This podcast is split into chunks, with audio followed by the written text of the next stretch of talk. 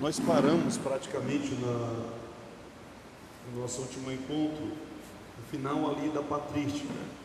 Hoje eu pretendo, nesse tempo que eu tenho, tentar fazer uma comparação aí entre a igreja medieval e a igreja moderna, sabendo que é um período de tempo muito longo, não é? A, o período medieval dura mil anos, dura aí do ano de número 600, né, 500, 600 até o ano de 1500, mais ou menos aí, é uma data aproximada que eles colocam.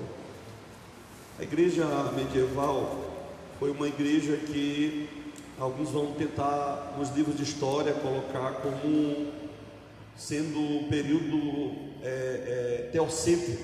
Não sei se vocês já viram. Colocam o período medieval como teocêntrico e o período é, moderno como antropocêntrico. Há um erro nessa classificação. Ah, quem está no centro no período medieval não é Deus, é a igreja, que não pode ser confundida com Deus. Quem está no centro no período medieval não é o poder das Escrituras, é o poder da igreja, literalmente ultrapassando os limites da da religião, ultrapassando os limites do ambiente mais eclesiástico. Para vocês verem que durante o período medieval, os reis pediam a bênção do Papa para firmares política e socialmente. A mesma cerimônia que acontecia na consagração de um rei era que acontecia na consagração de um papa. A idade medieval, ela busca se firmar na ideia de, principalmente em relação ao papado, de sucessão apostólica. A ideia de sucessão apostólica, ela vem de um homem chamado Cipriano de Cartago. Mas a ideia de Cipriano de Cartago não era uma ideia de perpetuação de um personagem, de uma liderança de forma infinita, de forma. A ideia de, de de, de Cipriano de Cartago era a segurança da transmissão da tradição. Era a ideia dele era o que eu estou acreditando foi o que os apóstolos acreditavam. Então a gente, a gente começa a perceber que na idade medieval a, o método que a igreja desenvolve, se a gente for pensar numa hierarquia, é primeiro tradição e depois escritura. Isso foi uma coisa tão horrenda e perigosa que praticamente, mesmo havendo é, grande desenvolvimento nas artes, arquitetura belíssima, grandes templos, mas o significado das escrituras foi enterrado. O, o texto mais usado no período medieval, durante mil anos, foi a Vulgata Latina. O autor mais trabalhado na idade medieval, pelo menos até o século XI, XII ali, foi o Agostinho. A idade medieval ah, ainda confundia o batismo, a água do batismo, ligada a João 3,3, querendo nascer da água do Espírito, com a regeneração. Entendiam os sacramentos ainda ligados à transmissão de uma graça. E isso gerou o quê? Isso gerou uma igreja mais sacramental do que espiritual. E o que é uma igreja sacramental mais que espiritual? É uma igreja que acredita mais em rituais do que no próprio poder da palavra. É uma igreja que se prende mais a, ao litúrgico no sentido de formalista do que a um relacionamento real com Deus. Tudo isso foi começando a mexer. Eu indico para vocês é, o livro do Jacques Ligoffs. Quem quiser anotar, pode anotar. O nome do livro é Deus na Idade Média. Deus na Idade Média. O Legoff é um medievalita famoso. Os professores de história geralmente conhecem bem. Ele não escreve só para cristãos, né? ele é francês e é uma autoridade. Legoff praticamente tem um dos melhores panoramas sociais é, que eu posso dizer em relação à descrição sobre como era o mundo medieval. Aquela classificação do iluminismo, que a idade medieval é uma idade das trevas, ela é preconceituosa, ela é errônea, ela já é rejeitada por alguns historiadores, inclusive historiadores que não são católicos e nem cristãos. O grande trunfo de Legoff, nesse livro Deus na Idade Média, foi mostrar como Deus era visto nesse período. Por exemplo, no século VII, é conhecido como o século do Espírito Santo. Nesse período aí do século 7, 8 e 9, a figura que mais aparecia biblicamente associada ao cristão em sua miséria de pecado, para a igreja era Jó. Jó era o personagem perfeito, por quê? Porque estava aflito pelos seus pecados, vivia em estado de humilhação e não perdeu a fé, mesmo tendo perdido tudo. Nas figuras das igrejas aparecia Jó. E a imagem mais forte de Deus da Idade Média, de Cristo na, na, nas pinturas das grandes catedrais, era de cordeiro ou de noivo. As duas figuras medievais mais fortes. E de Deus é a ideia de monarca, é a ideia de rei. Essa ideia de rei, Jacques Legoff vai dizer que ela é, é usada como fundamento teológico, mesmo que seja errôneo, para sustentar as monarquias nacionais. Isso quer dizer o quê? Como havia um Deus no céu que era rei, haviam também representantes de Deus que seriam eleitos pelos papas para dominarem. Ou seja, o rei recebia a unção da igreja para governar. Isso gerava o quê? Unidade política. Isso gerava submissão social isso gerava uma adesão ao exército, porque o exército agora vai lutar em nome de Deus, da Santa Igreja e do rei ungido por Deus, o monarca na terra, que representa o monarca no céu. Ou seja, usou-se uma ideia teológica de forma errada para sustentar as monarquias. Isso era tão forte, tão forte, que os reis se comprometiam em proteger muitas vezes o território da igreja, através de seus exércitos, para receber o apoio. E às vezes, nesse processo de traição, de sucessão, alguém já garantia praticamente a, a, a, a sua, sua administração como rei de forma vitalícia. Eu garanto que eu vou apoiar a igreja até o fim da minha vida, e a igreja me apoia até o fim da minha vida. O período medieval foi um período que as doutrinas se desenvolveram. Quando chega na, no período da patrística, quando chega na idade medieval, alguns nomes se destacam. Nomes como Anselmo, Santo Anselmo, anote o nome de um livro famoso dele aí, Porque Deus se fez homem porque Deus fez homem, é um dos mais famosos livros da idade medieval. Ah, ah, nesse período também Anselmo desenvolveu a teoria da expiação. Ah, se vocês forem observar, a idade, a patrística desenvolve histologia, desenvolve eclesiologia, Agostinho também, desenvolve a ideia da trindade, eu não estou dizendo que eles inventam, mas formalizam com os dois Gregórios, na idade medieval, a igreja começa a desenvolver influências pagãs. Por exemplo, a, a ideia da, das velas já começa a aparecer, a oração pelos mortos começa a aparecer, a, a, quando já vai praticamente chegando no fim da Idade Média, ali já pelo ano 13, 14, século 13, 14, a igreja está em uma baixa. Nesse período ali do período do século 12, 13, é quando vai surgir as universidades. O grande nome que aparece nesse período é o nome de Tomás de Aquino.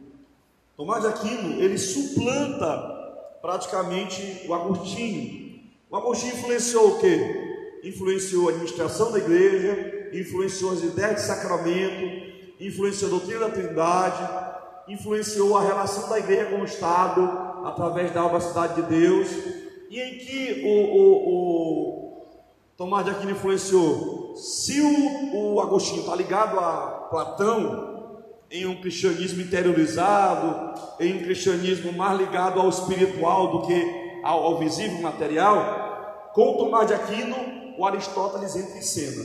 E lembre-se aí que agora a igreja adquire uma nova força. Que força é essa? A força da universidade. Sorbonne, universidade, as universidades na Espanha começam a se desenvolver. E praticamente quem dá aula nessas universidades são os bispos e padres. Bispos e padres. Por isso que a crítica dos historiadores iluministas à idade medieval ela é falsa. Por quê? Porque a igreja nunca foi contra o conhecimento no sentido real. A igreja ela foi responsável pelo surgimento da universidade.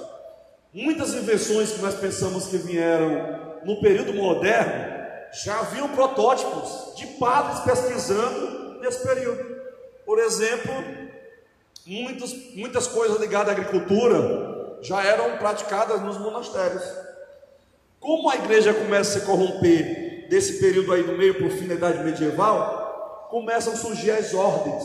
As ordens católicas nada mais são do que reações à corrupção na igreja.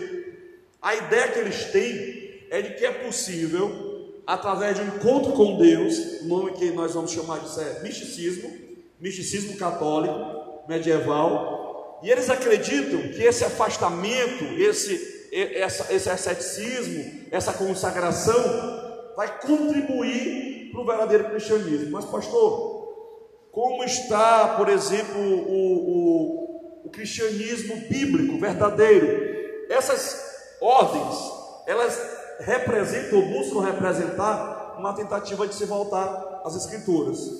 Algumas delas não são bem vistas, algumas são exageradas, mas uma coisa a gente tem que agradecer a Deus: vários manuscritos do Novo Testamento foram preservados nesse período os padres copistas que viviam em monastérios trabalhavam copiando textos. Nesse período também é importante enfatizar que o famoso método alegórico de, de Filho de Alexandria, ele começa a ser ele começa praticamente a, a, a suplantar. E qual a importância de tudo isso? É que a teologia, ela, ela está ligada a como eu interpreto a escritura. Como eu interpreto a Escritura? O que isso quer dizer? Quando eu encontro um sentido místico, espiritual, em textos, eu estou fugindo do seu sentido imediato, contextual. E o que isso vai gerar? Isso vai gerar uma abertura para interpretações mirabolantes. Isso vai gerar, por exemplo, no texto de Corinto 1, que nós encontramos ali a ideia do tribunal de Cristo, eles encontram o purgatório na ideia de, de Maria falar com Jesus, um pedido simples de uma mãe que é parente do noivo, da, possivelmente da noiva, eles entendem a intercessão de Maria.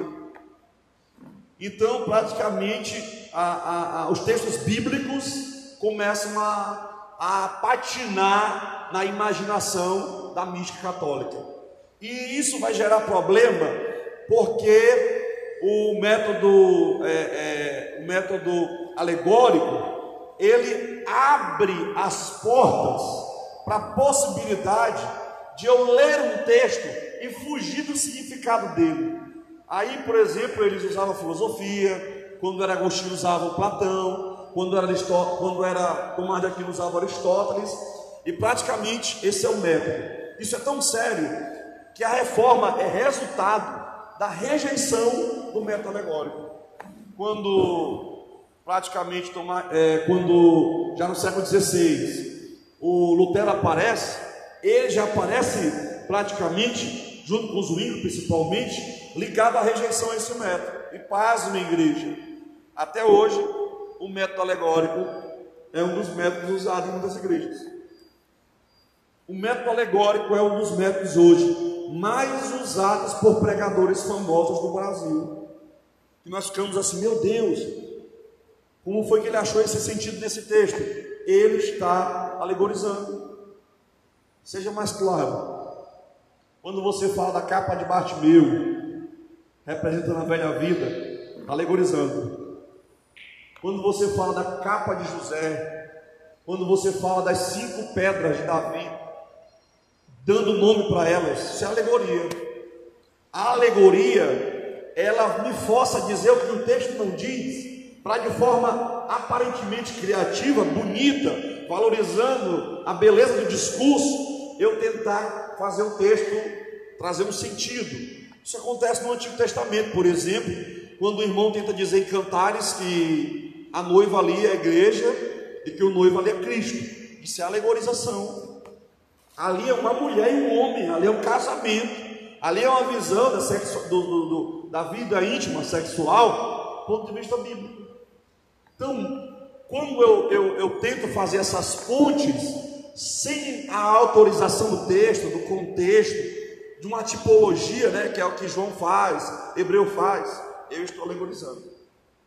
Tá bom? Se alguém tiver alguma pergunta a fazer sobre isso, alguma dúvida, pode ficar à vontade.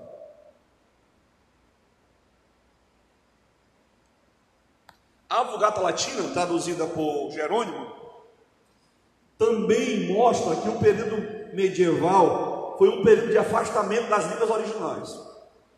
Na patrística, só quem conhecia grego e hebraico era Orígenes. Por isso ficou conhecido como o primeiro teólogo sistemático, por causa da sua obra Princípios, e eu recomendo para vocês. É muito bom ler a obra Princípios. É muito bom ler, ler Gregório, o Grande. É muito bom ler os pais da igreja. Você se sente orientado sobre coisas práticas. Quando chega-se ali, já com Tomás de Aquino, a, a a igreja dá um salto em relação à produção bibliográfica. Aquilo produz praticamente a Suma Teológica de 13 volumes, que é uma obra, na verdade, apologética voltada para o contexto muçulmano. Ele está respondendo questões de amigos que trabalham no contexto islâmico e ficam: como é que eu vou responder aos indagações das grandes filosofias dos muçulmanos sem ter um conteúdo material? Então, aquilo que escreveu. Na verdade, hoje eu vejo que por causa do preconceito, o afastamento em relação à história da igreja e da teologia, nós não conhecemos quase nada de Tomás de Aquino. E eu vou te dizer uma coisa: muitos dos conceitos na modernidade, da filosofia do século XVIII, Tomás de Aquino já havia trabalhado. Já havia trabalhado. Voltando para a Vulgata Latina, a Vulgata se torna o texto mais lido. Agora imagina, se a Vulgata é o texto mais lido, é uma tradução e não é bem feita, só de passagem eu digo isso, o que isso quer dizer, pastor? Que praticamente a igreja dependeu de uma tradução mal feita das Escrituras. Por exemplo, quando Lutero vai traduzir a Bíblia do original grego para o alemão, algo que Erasmo já tinha praticamente produzido, né? Produzido, mas Lutero agora produz uma versão melhor, mais, mais vamos dizer assim, dinâmica. Qual é, qual é, qual é a chave aí para a mudança? É que Lutero percebe, por exemplo, que palavras como arrependei-vos, na Vulgata é penitenciai. Só que é um sentido diferente. Quando você abre Marcos e diz lá, arrependei-vos e crede no Evangelho, no original, arrependei-vos é mudar a ideia de metanoia, não é mudar seu pensamento, é largar o pecado e se voltar para Deus. Só que o sentido de penitenciário na idade medieval não está em mudar de dentro para fora, está em ações humanas para produzir resultados ligados à salvação. Ou seja, fazendo um resumo aqui em relação à doutrina, na idade medieval, a eclesiologia, a doutrina da salvação, ela ocupa o lugar da doutrina, a doutrina da igreja ocupa o lugar da doutrina da salvação. O que isso quer dizer? No lugar de Cristo, colocaram o Papa. No lugar das Escrituras, colocaram os grandes concílios e colocaram praticamente a, a, a, palavra do sumo pontífice, a, a igreja se torna, através da sua liderança, aquela que traz a, a interpretação perfeita das Escrituras. Na verdade, para um teólogo católico medieval, seria algo muito louco, perigoso. O que nós cristãos entendemos como leitura das Escrituras, para entendermos ela e mergulharmos nela. Eles, segundo Kevin Van na Autoridade Bíblica Pós-Reforma, uma boa obra para ler, ele vai dizer lá que muitos teólogos católicos até hoje nos consideram como um corpo sem uma cabeça. Por quê? Porque ele diz: vocês não têm alguém que os guie no significado real das Escrituras. Só que aí tem um erro. Qual é? É que quando a igreja monopoliza na tradição o significado da Escritura, se ela interpretar a Escritura errada, milhares de pessoas vão para o abismo. Transfira isso para o Maranhão. Transfira isso para as tradições na América Latina. O catolicismo na igreja, na, na América Latina, ele não evangelizou, ele cristianizou, se uniu a Portugal. Praticamente muitas pessoas na América Latina conheceram o catolicismo, conheceram o nome dos santos, mas não souberam quem é Jesus de verdade. Ficaram ligados de forma nominal ou ritualística a uma igreja, mas não tiveram um relacionamento real com Cristo. Ou seja, a idade medieval trouxe como herança o formalismo, a liturgia mecanizada. Imagine que, que, que dá um salto aqui de alguns séculos.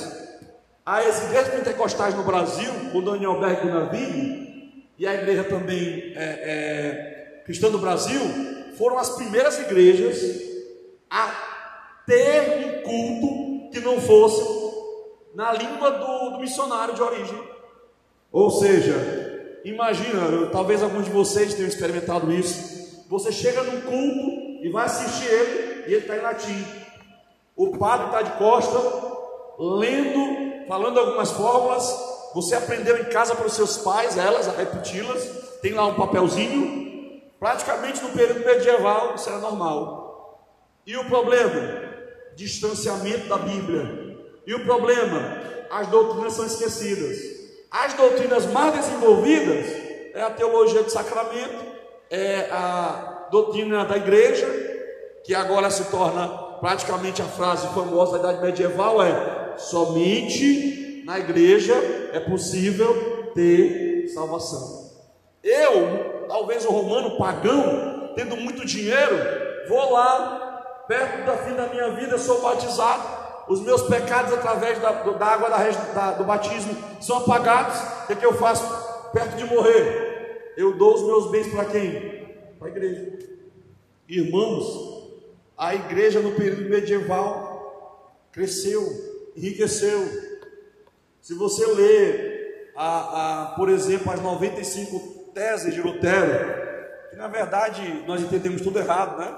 Eram críticas à loucura da igreja ficar praticamente explorando os pobres. Eu não lembro ainda dessas teses, porque que o Papa, que é dono de milhares, de muitas riquezas, parafraseando, ele mesmo não usa o dinheiro que tem, em vez de tirar dos pobres, para construir a Basílica de São Pedro.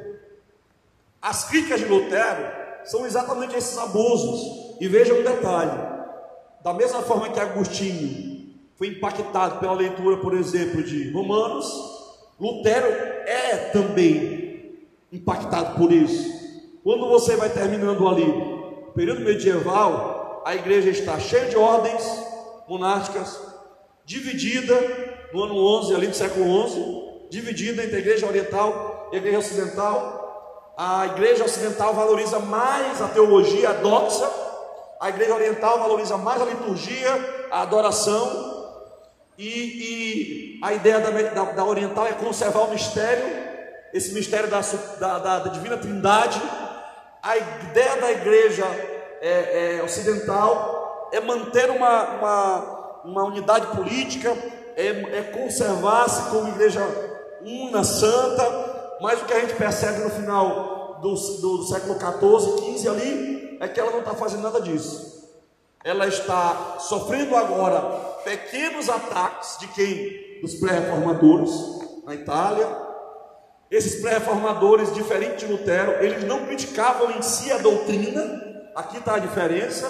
Os pré-reformadores criticam alguns hábitos pecaminosos do estilo de vida dos sacerdotes, ou alguns abusos da liderança católica, ou talvez do Papa. O grande trunfo de Lutero, a grande carta na manga de Lutero, foi mostrar que, na verdade, todo o sistema medieval em relação à salvação estava enganado.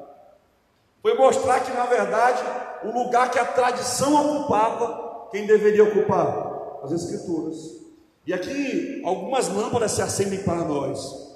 O misticismo do, do neopentecostalismo atual é muito próximo das loucuras feitas no período medieval. Pedaços da cruz de Cristo, pedaços praticamente da coroa de espinhos.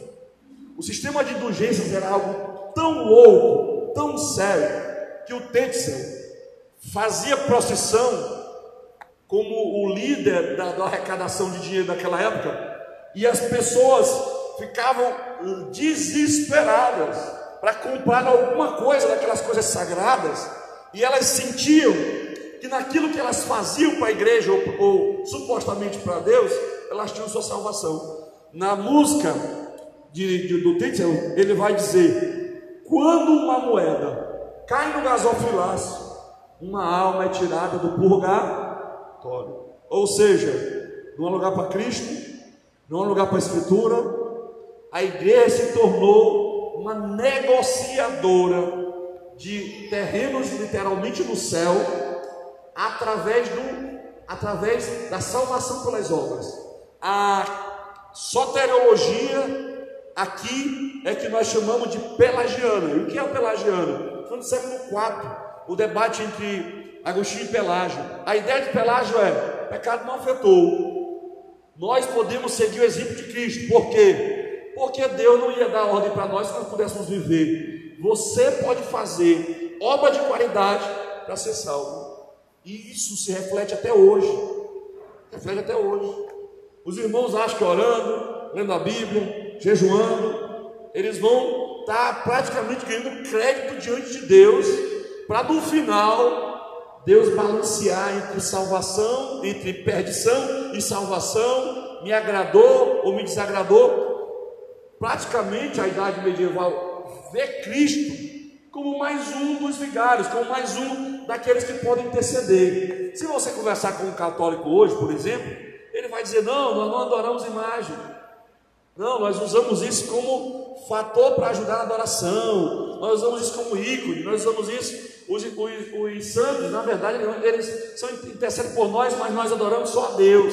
Mas aí é que está o problema. Em Hebreus, em 1 Timóteo, em João, em Atos, não existe possibilidade, em Gálatas principalmente, de você acrescentar a salvação a algo a alguém. O que isso quer dizer, pastor? Não adianta santo, não adianta colocar boas obras, circuncisão, lei, usos e costumes são bons, são, mas não determinam a tua salvação. Qual é o lugar certo de Cristo? Cristo é a causa da salvação. E porque eu sou salvo, eu me torno igreja.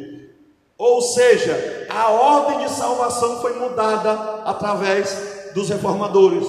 Eles tiraram essa supremacia da doutrina da igreja lá de cima e colocaram ela de forma derivada a uma união com Cristo. Por isso é que o conceito reformado de, de igreja é comunidade dos santos, onde a palavra é pregada, e onde a disciplina é administrada.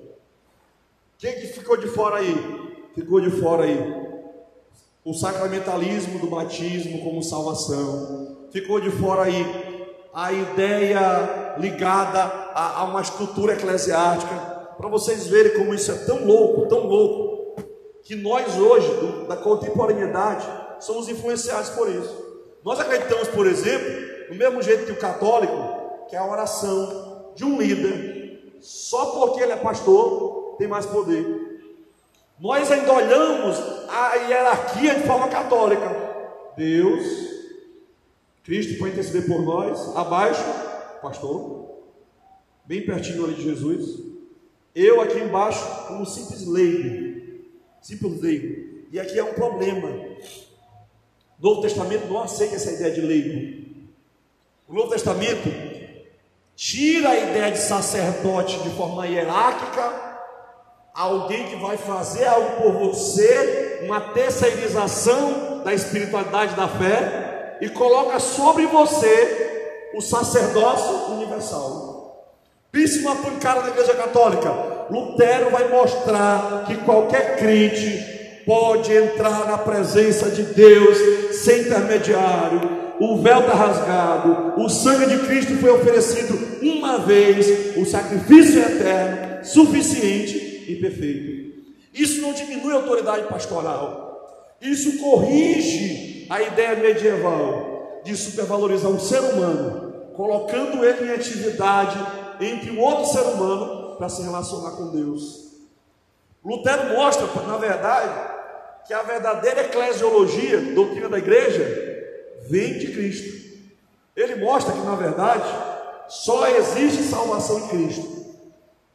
O fiel não precisa dar dinheiro para ser salvo, você dá dízimo por gratidão, você dá oferta por amor. Ele não precisa transformar a vida cristã em uma tentativa de alcançar mérito. E em seus comentários de Romanos, literalmente, Lutero vai colocar lá que ele entendeu Romanos 1,17. Visto que a justiça de Deus se revela de fé em fé, no Evangelho de fé em fé. Entendeu? Justiça ali. Quando ele ainda era um, um, um padre católico, um bispo católico, um monge católico, eu digo, ele entendia a justiça como um mérito pessoal diante de Deus. E ele estudando Romanos, o que ele descobriu? Que a justiça não é algo que eu ganho, é uma dádiva de Deus. Isso mudou a vida de Lutero. Isso mostrou para ele que Deus já havia providenciado tudo o que ele precisava para a salvação que só estava em Cristo Jesus. Traduziu a Bíblia em menos de um ano para o alemão. Agora imagina eu, não sei latim, eu moro é, na Alemanha, não sei latim, sou religioso, vou ouvir o padre lá dia de domingo, ou no período do ano, e de repente, lembre-se que Gutenberg já havia desenvolvido a imprensa, né? A, a, as prensas dele já, já praticamente revolucionam a, a, a velocidade em que um livro agora é produzido e a disponibilidade de materiais. E o primeiro livro a ser colocado naquela, naquela prensa foi a Bíblia. Lutero conseguiu traduzir a Bíblia com um simples dicionário de grego. Irmãos, Hoje, um doutor em linguística, teólogo, não consegue sozinho, sem materiais, sem um notebook, fazer isso. Geralmente, o Novo Testamento é 7, 15 anos para traduzir. Agora, imagina o que Deus fez.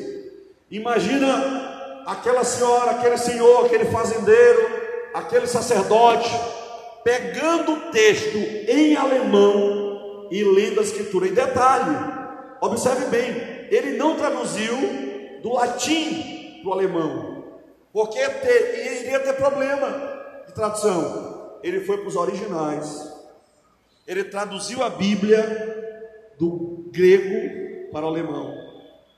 E essas, irmãos, não só a Bíblia, mas os comentários de Lutero, inclusive estão em português, começaram a causar impacto as palavras de um monge, Deus começou a usar para revolucionar a Europa.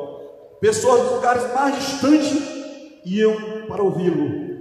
Freiras largaram seus, seus votos, padres largaram a batina, e agora queriam o quê? Conhecer aquele que se tornou praticamente o destruidor da vinha do Senhor. Essa foi a expressão que o, que o Papa usou.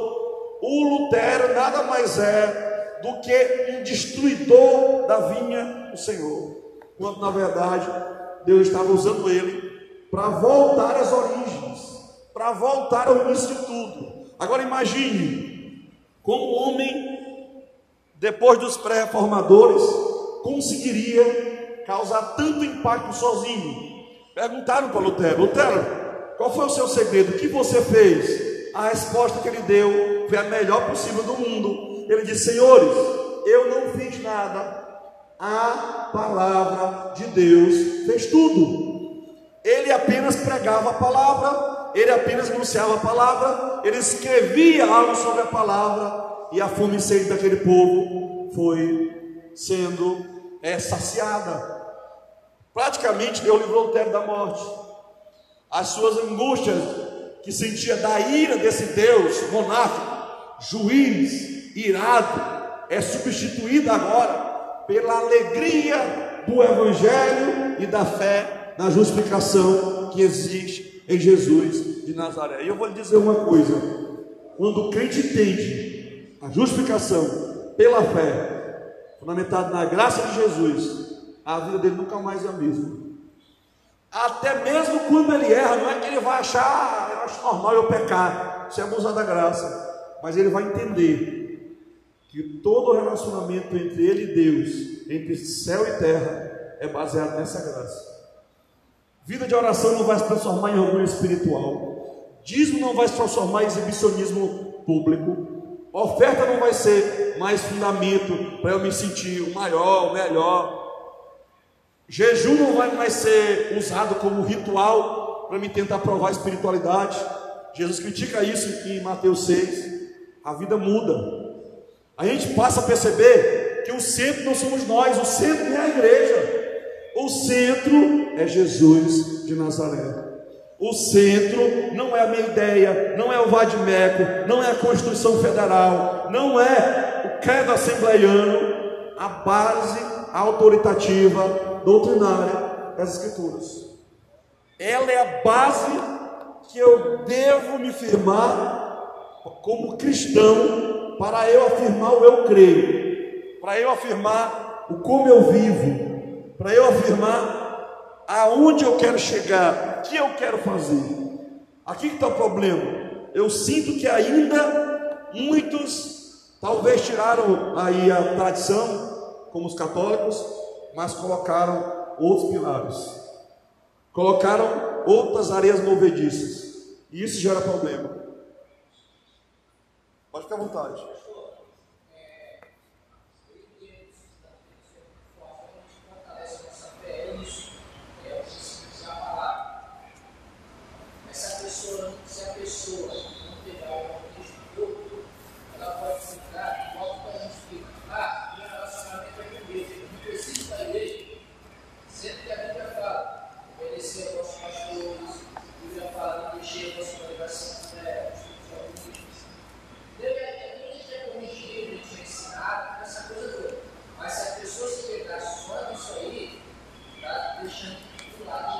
Só que aí já, já é uma leitura da igreja emergente da doutrina da igreja, né? Essa ideia, por exemplo, de igreja isolada, igreja sozinho, ela não tem base no Novo Testamento. Então é mais uma má aplicação do, das doutrinas. Estão entendendo?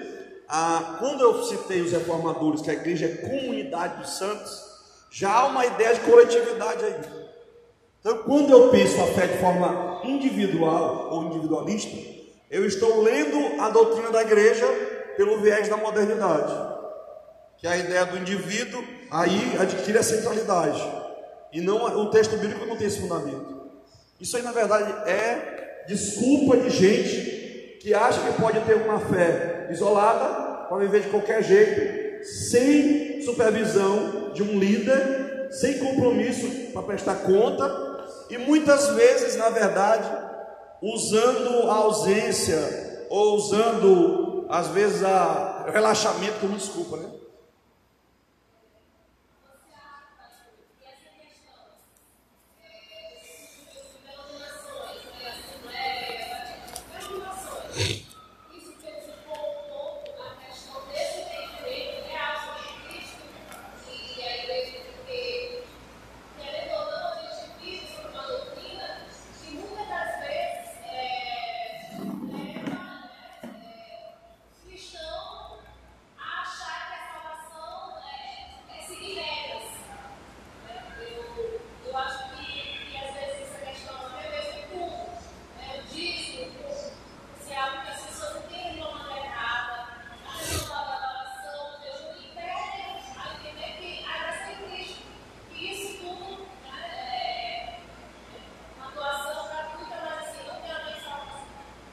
É assim, sobre as denominações, elas geralmente surgem de é, líderes, por exemplo, no caso de Wesley, no século XVIII, com o metodismo. Alguns desses líderes querem recuperar ênfase que a igreja esqueceu. Por exemplo, Lutero valorizou a justificação pela fé. O John Wesley já vai relembrar a igreja do papel da santificação pela fé. As denominações, elas prejudicaram alguns aspectos que eu vou citar. Eu vou citar um principal. Não me entendam de forma errada, não deixem a palavra levar vocês logo para a ideia do católico, né? Há uma ideia chamada de catolicidade. Existe catolicidade no protestantismo. Preste atenção. Católico quer dizer o que? Universal.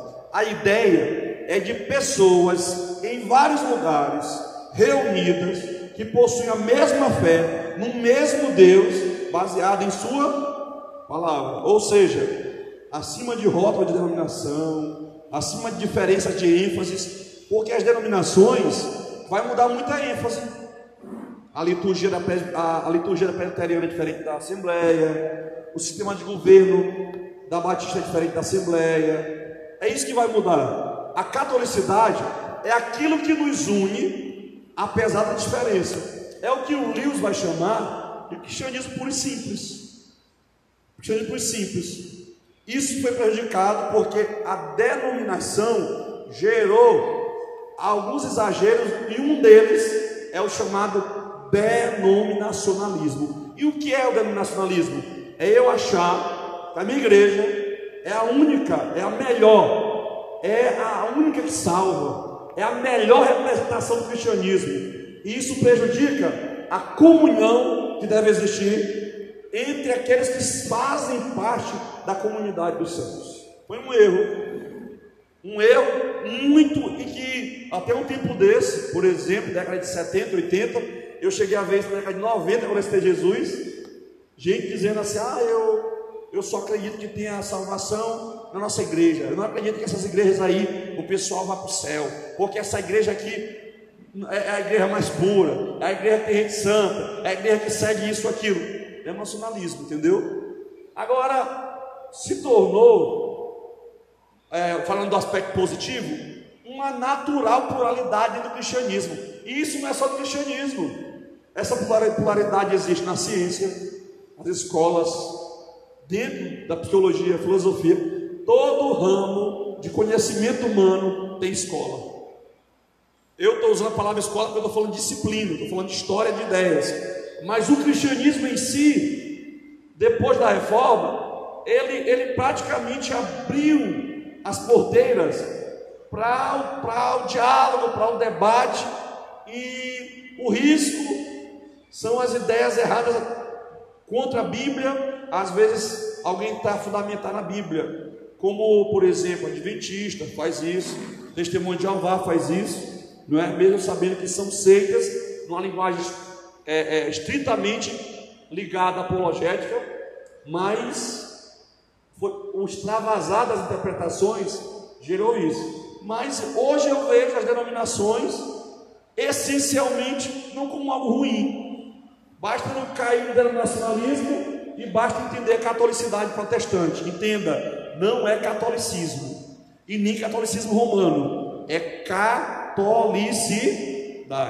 Quem já tinha ouvido falar dessa ideia, levanta a mão. De catolicidade. A ideia, a catolicidade do protestantismo. Quem já tinha ouvido falar? A ideia da catolicidade do protestantismo. Quem tinha ouvido falar? Pois é, essa ideia existe, essa ideia existe há muito tempo, mas nós, no catolicismo brasileiro, no protestantismo brasileiro, nós criamos a ideia de sermos anticatólicos. Só que tem um problema aí. A nossa ideia não deve ser ser anticatólico, mas ser bíblico. O que isso quer dizer? Que tem coisas no catolicismo que não estão erradas. Ele vai falar sobre a fé comum, né? Ele disse que não quer entrar, por exemplo, nos debates sobre marilatria, ele não quer entrar nos debates de denominação, porque o livro quer, na verdade, mostrar o que nos une, o que faz parte da cristandade, o que todos acreditam, apesar das diferenças. Por exemplo, o conceito de Deus no catolicismo é igual ao nosso: imanência, transcendência. A soterologia católica, a doutrina de salvação, não é igual à nossa, é diferente. É diferente. Então, tem coisas que são próximas, diferentes, ah, o católico é isso e aquilo, o católico. O que eu quero dizer para vocês é que às vezes, olhando só para as distâncias doutrinárias, nós não percebemos as semelhanças ou proximidades. Tá bom? Isso inclui denominação, isso inclui é, contribuição. Por exemplo, os pais da igreja foram lidos pelos reformadores e usados. A diferença é que os católicos transformaram as ideias dos pais da igreja em dogmas.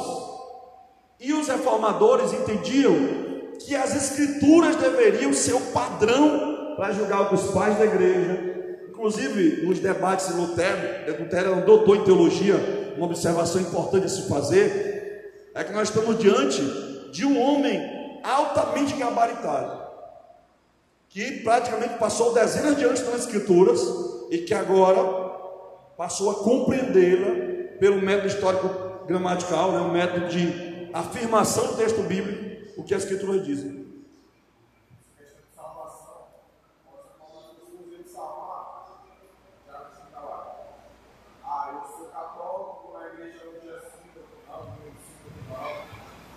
E a, o que a gente tem como base é o pecado é inferior ao que, tipo, eu não mato, eu não morro, então eu vou ser salvo pela minha fé em Deus.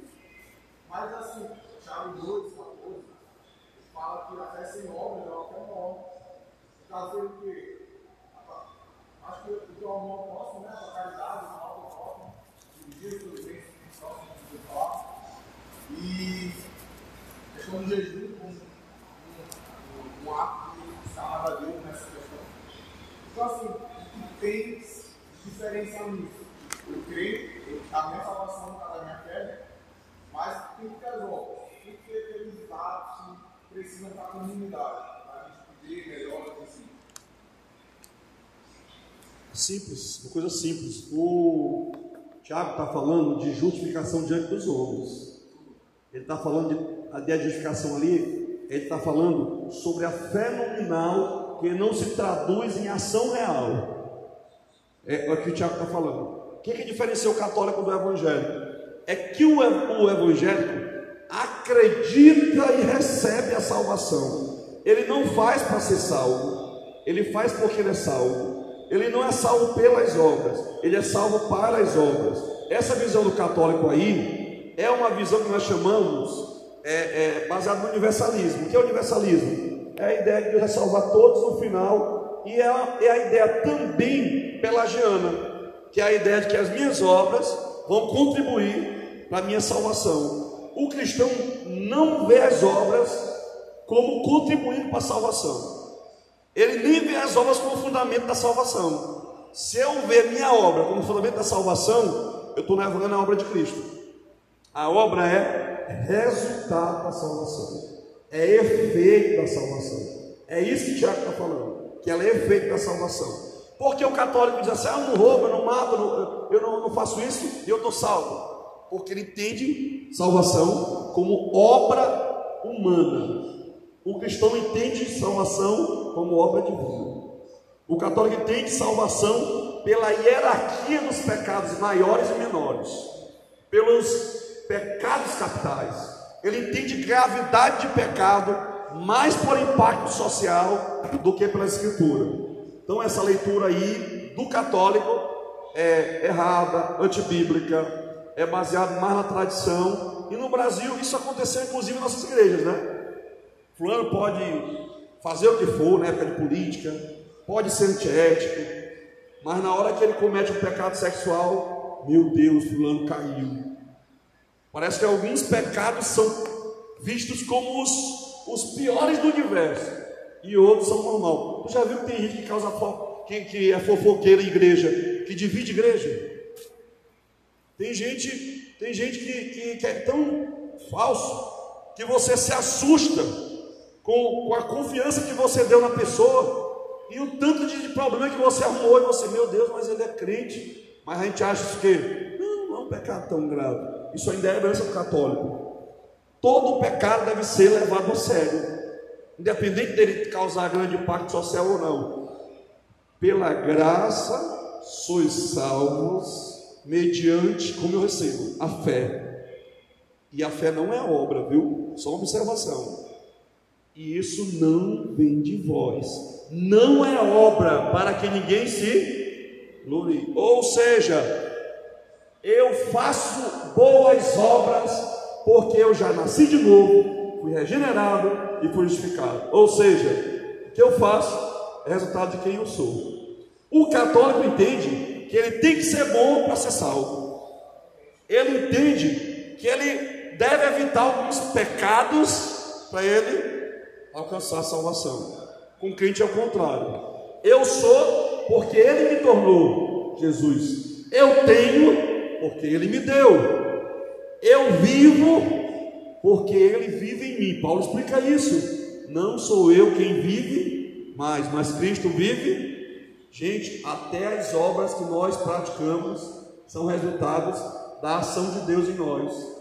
A Bíblia vai dizer que Deus é quem opera em vocês o querer e o efeto, ah, eu não vou fazer mais nada. Ele vai dizer do lado: desenvolvei a vossa salvação com temor e tremor. O que isso quer dizer? Deus está trabalhando dentro de mim e eu estou fazendo a minha parte, cooperando, trabalhando. A ideia melhor ali não era nem salvação, viu? Desculpe eu tentar fazer uma tradução, é santificação. Porque a única parte da salvação, regeneração, justificação e santificação em que eu tenho que fazer nesse processo dinâmico, né, da salvação progressiva, da santificação progressiva, eu também tenho minha minha minha minha ativa ação, né, nesse processo do agir de Deus e do meu agir também. Tá bom? Vamos dar um intervalozinho aí. Daqui a pouco a gente volta, continuando aí agora para o período moderno.